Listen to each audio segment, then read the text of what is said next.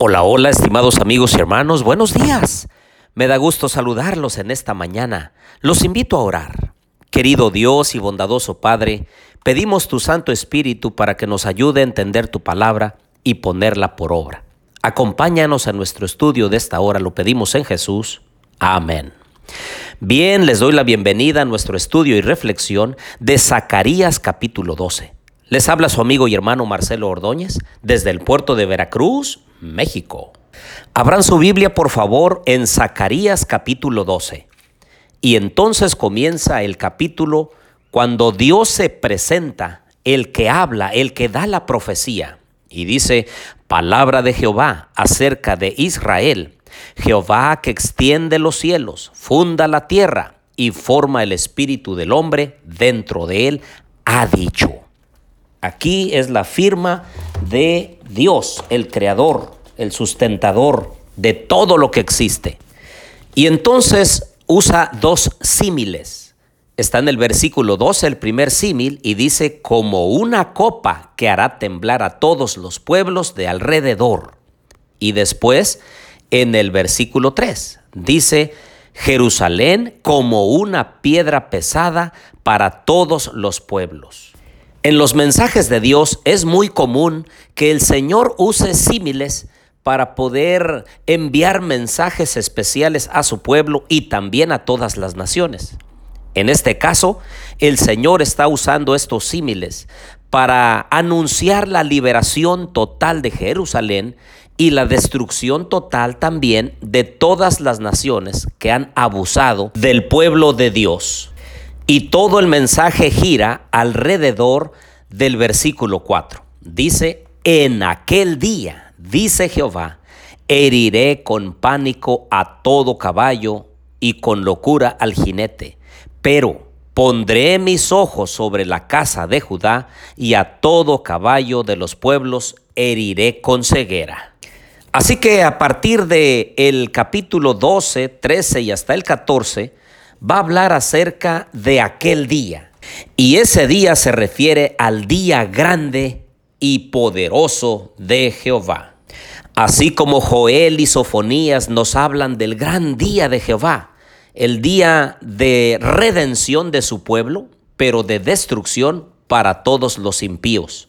También este capítulo nos habla acerca de lo que acontecerá en el día que el Señor regrese por segunda vez a esta tierra no como un bebé indefenso, no como el pobre de los pobres, sino como rey de reyes y señor de señores.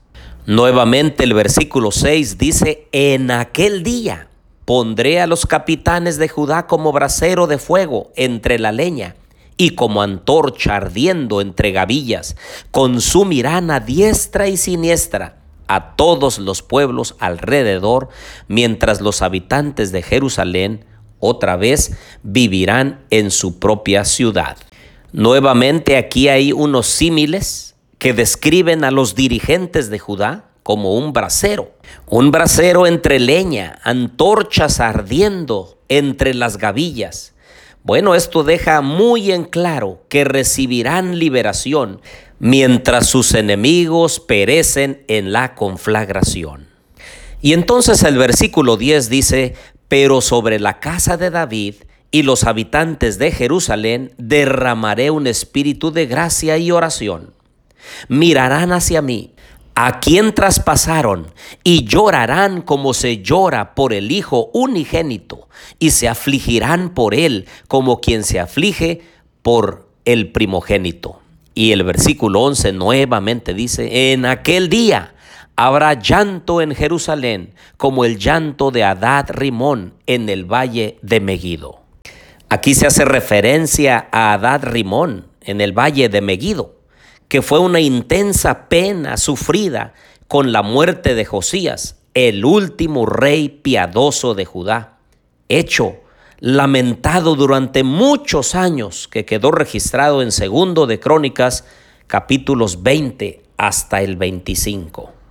Y este es un lamento por la matanza que tendrá lugar y será ampliamente extendido, intenso y sincero, no una simple exteriorización de tristeza, sino también una profunda pena por el juicio de Dios que estará cayendo sobre los impíos.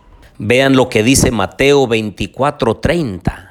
Entonces aparecerá la señal del Hijo del Hombre en el cielo, y todas las tribus de la tierra harán lamentación cuando vean al Hijo del Hombre venir sobre las nubes del cielo con poder y gran gloria. Y es que precisamente este capítulo de Zacarías, capítulo 12, de Mateo capítulo 24 nos habla acerca de la importancia de velar para que estemos listos y apercibidos, porque no sabemos el día ni la hora en que ha de venir nuestro Señor. Por eso se nos invita a que nos preparemos ahora que estamos con vida, con salud, con oportunidad que nosotros tomemos las mejores decisiones, que dejemos que el Señor haga en nosotros lo que Él se ha propuesto hacer. Cristianos verdaderos, hombres y mujeres de bien, personas que contribuyan a la causa del Señor antes de que venga el día grande y espantoso de Jehová.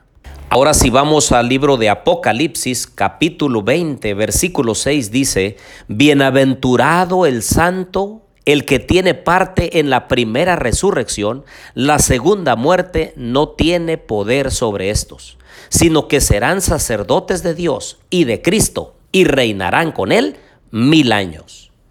Cuando los mil años se cumplan, Satanás será suelto de su prisión y saldrá a engañar a las naciones que están en los cuatro ángulos de la tierra, a Gog y a Magog a fin de reunirlos para la batalla. Su número es como la arena del mar. Subieron por la anchura de la tierra y rodearon el campamento de los santos y la ciudad amada. Pero de Dios descendió fuego del cielo y los consumió. Y el diablo que los engañaba fue lanzado en el lago de fuego y azufre, donde estaba la bestia y el falso profeta, y serán atormentados día y noche por los siglos de los siglos.